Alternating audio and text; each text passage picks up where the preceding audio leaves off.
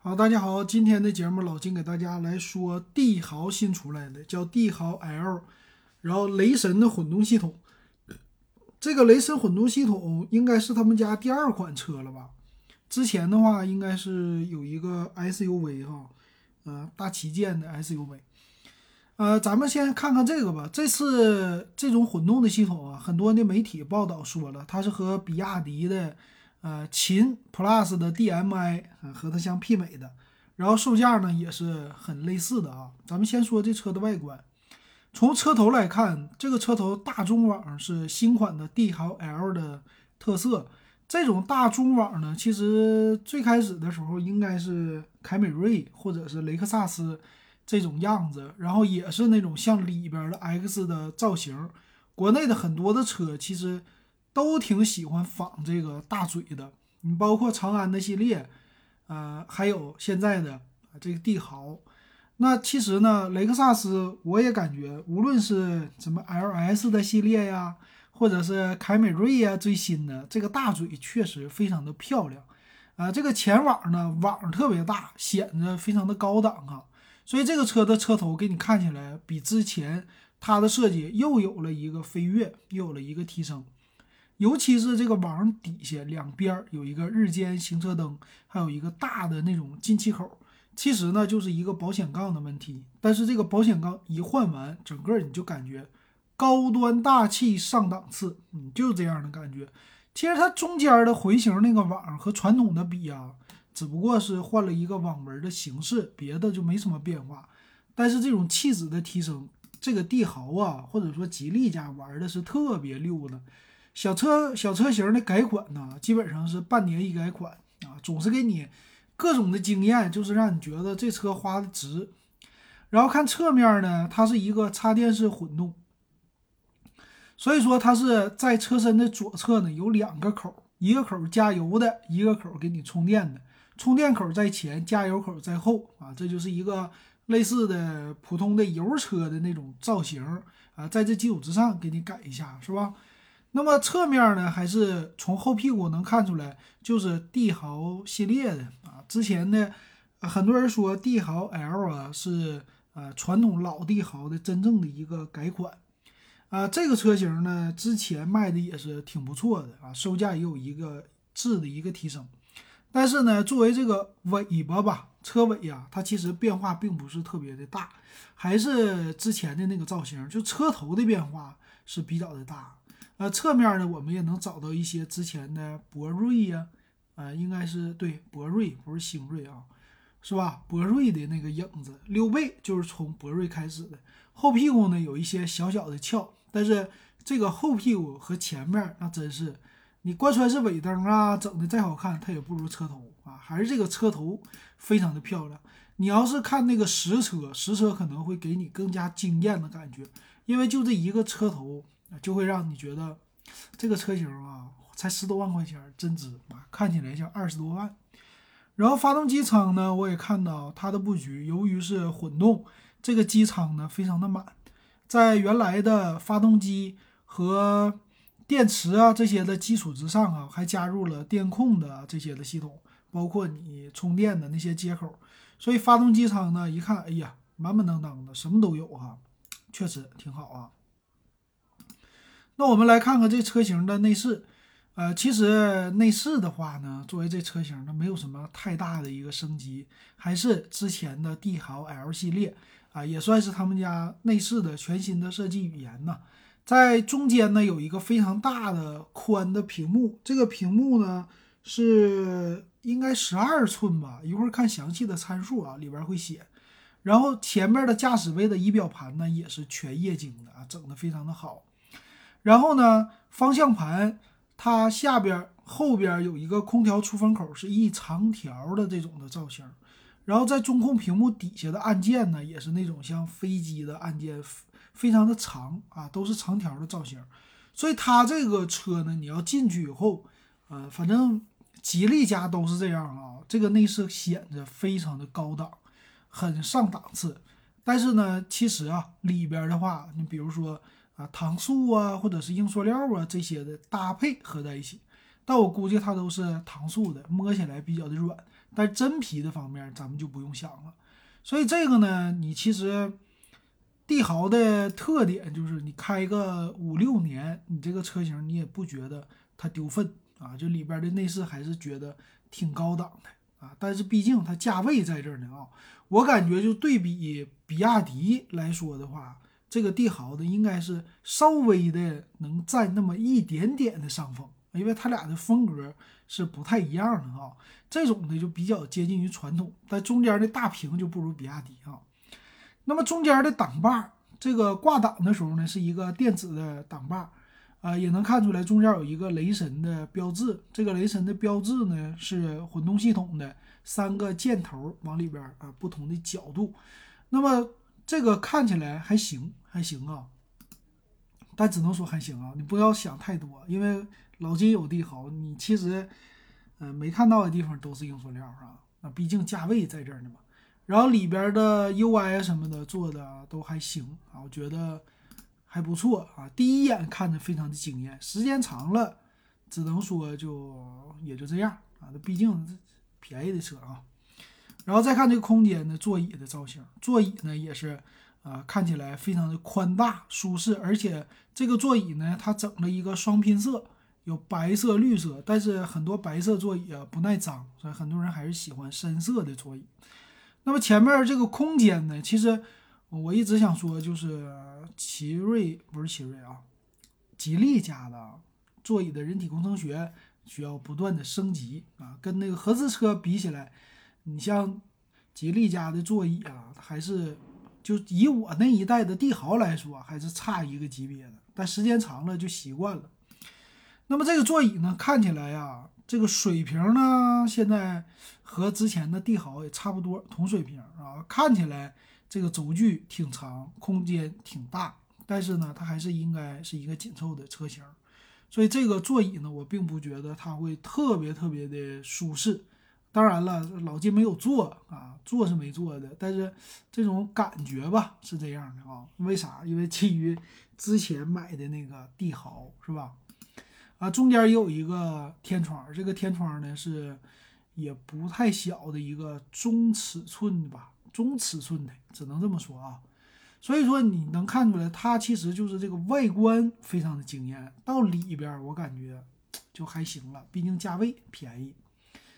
那很多人就说了，这个参数是多少啊？跟比亚迪的呃秦 DM-i 来比一比呢？咱们先来说售价吧。它现在推出呢是三款的售价，这个叫呃雷神的 Hi X，一个是 1.5T 叫 Pro Super 静，还有一个叫迅，还有一个叫锐。售价呢说补贴之后从十二万九千八、十三万五千八到十四万五千八，中间呢。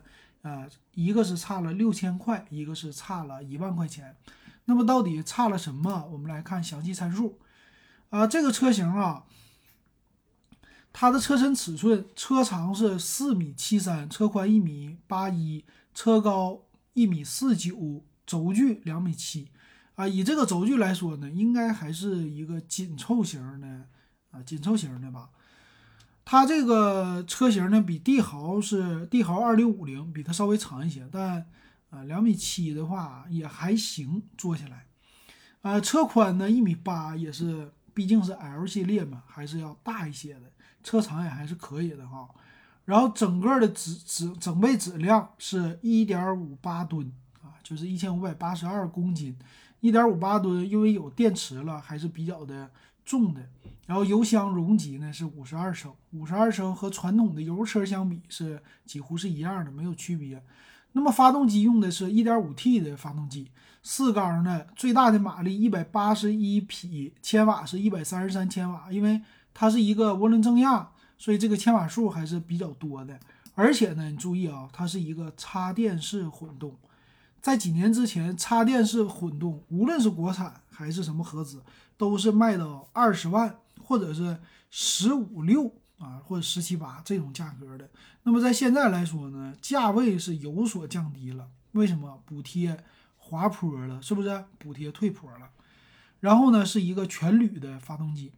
那么电池呢？它呃，这个电机的功率啊，电机是一百千瓦的，然后是一百三十六匹啊，三百二十牛米。其实我们看这个电机的功率啊，一百千瓦，你怎么看？老金现在的呃奇瑞的 QQ 冰淇淋或者五菱宏光迷你 EV 吧，他们是二十瓦的电机。最新出来的五菱的 GB，那个是三十瓦、三十千瓦的电机啊，就是这个电机的功率非常低。但是你看，像这种混动车，它用的是一百千瓦的电机啊，你就单纯用这个电机推动这个车，你说正常你跑个一百二啊就没有问题的。所以说你知道啊，它的这个速度或者说功率还是挺猛的。然后呢，它是单电机。啊，前置的一个电机啊，并没有什么四驱啊，或者好几个电机加速，你就不用想了啊，这是不能跟那种双电机啊，或者说电机多的车比加速。但是混动还是比传统的油车它是快的。用的电池的电芯呢是三元锂电，三元锂电有什么好处？呃，三元锂呢，相对于来说，在低温的条件下，它会就储电这个保持性比较好。说磷酸铁锂它就是，嗯，不太好了。冬天像咱东北磷酸铁锂就不好，而且呢，三元锂呢有一个特点，它俩的稳定性儿啊，三元锂不如磷酸铁锂，就是说充电一整着火爆炸，这可能三元锂电池啊，就这么一个区别哈。之前我都搞不懂，后来看着看着多了就懂了。那么电池的容量呢是十六点五千瓦，就十六点五度电，对比一下啊。五菱宏光这种小车电机比较的小，它是呃九点多瓦的，就不到十瓦，也就不到不到不到十千瓦，说错了，就不到十度电，它能续航一百二十公里。那么这个车呢是十六点五度电，慢充非常的快啊，慢充才二点五小时，非常的快。前置前驱的车啊，这个叫三档的 DHT 的一个车啊。那么前面麦弗逊，后边是重臂扭转梁非独立悬挂啊。这个重臂扭转梁，大家可以感受一下啊。什么呢？就是稍微的有点硬啊，并不会特别特别的软。这也是之前吉利家的特色，帝豪的特色，用的电动助力的转向，承载式的车身。前面呢是通风的盘式的刹车，后边是实心盘，和普通车一样。那么轮胎尺寸也没有说特别大，二零五五五十六低配的，啊，中高配用的是二零五五零十七十七寸的胎，看着非常的大，但是其实完全不算特别的大啊，就还可以的。那但是呢，它的呃像主动安全系统啊，ABS 啊啊 EBD 啊 ESP 车身稳定啊，这个在低配中配都是配的这个，高配呢是主动安全，比如说。啊，很多人说 L 二级的一个驾驶啊，主动刹车呀这些的，它应该是有的啊，碰撞预警。但是这个你说用处吧，是特别大吗？并不是，是吧？那么再有一个被动安全，被动安全这一点挺好，就最低配也给你一个前排的侧安全气囊了。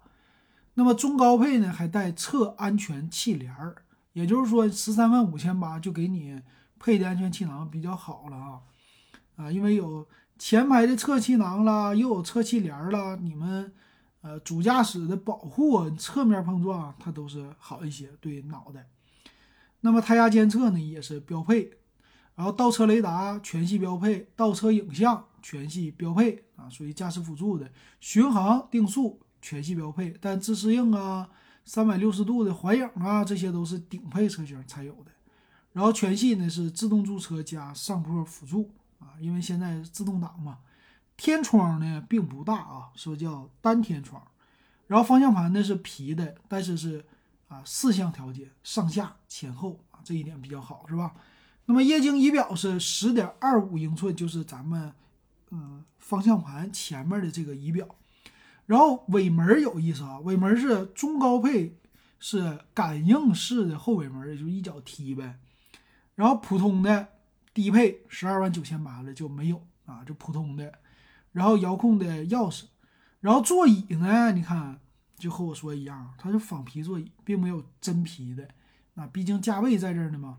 然后电动调节呢，中高配都是电动调节，低配是手动调节啊。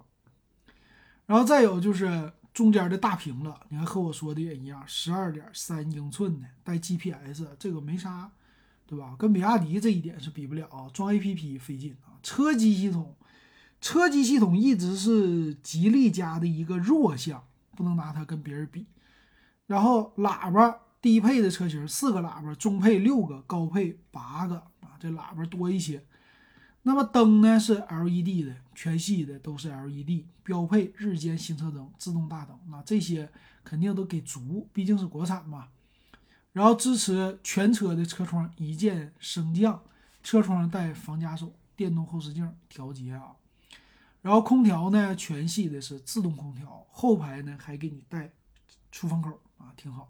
剩下车机啊啥的就没啥了，然后还带摄像头啊，摄像头。可能最次的是一个，就是后置的。那么这个车型你觉得怎么样？其实很多人都拿它跟这个秦去相比较。那么秦的售价呢？秦 Plus DM-i 呀，呃，省油。那么帝豪这个到底省不省油？这些呢都是实际的，你要去看了。那么宣传呢都是百公里三点几个油，就不到四升油。但是呢，它有特定的环境。你一般在市区啊，你要堵车，像这种混动车之前。像丰田的混动参考下来就四个多油，四点五啊。那么这些呢，比亚迪也好啊，这个车型也好，应该也是做的好的，可能就四点多；做的不好的呢，那可能就是五升、五升或者是接近六升了。那这个车型其实现在看起来的话，插电混动是未来的一个趋势。插电混动呢，它的价格会越来越低，因为现在的双积分的政策也好。还有是我们淘汰燃油车也好，都已经各家提上日程了，所以混动会越来越多。那么这些车型，包括比亚迪的秦 PLUS DM-i，它都作为一个刚开始的车型啊，就刚开始大家会觉得，我至少现在得买个混动吧，这油价这么贵，对吧？省点油，省一点是一点。然后电车呢还不太好，所以会选择。但是我还觉得啊，现在他们的售价是偏高的。呃，虽然说有这个电池的成本，但是呢，嗯，希望他们把价格降低啊，降到多少呢？因为毕竟你现在这个售价啊，它现在是和丰田一个售价，基本上你和卡罗拉、雷凌的混动啊，价格类似了吧，基本接近了。那么你要再做一些成本优势的话，能不能降下去啊？就降到十万块钱以内？那我相信帝豪应该是。慢慢的会这样的，因为帝豪家以前你要去买帝豪，他们的优惠正常应该是啊一点五万到两万。那么这个车型它有没有优惠啊？说不定也有啊，主要是看它这个车型推出怎么样。但是毕竟你是不是那个勇于吃螃蟹的人，你能不能就是第一个第一代的这个混动系统我就买，是吧？到底成不成熟？这些我们都是一个问号，都需要花时间去等待。啊，多久呢？可能是两三年啊，看看这种混动行不行。而且呢，它的这个混动升级肯定是一年都要升级，每年升级一次，这也是吉利家的特色。所以我感觉呢，持币观望会更好。行，那么以后你想听什么车，欢迎给老金留言。咱们今天就说到这儿。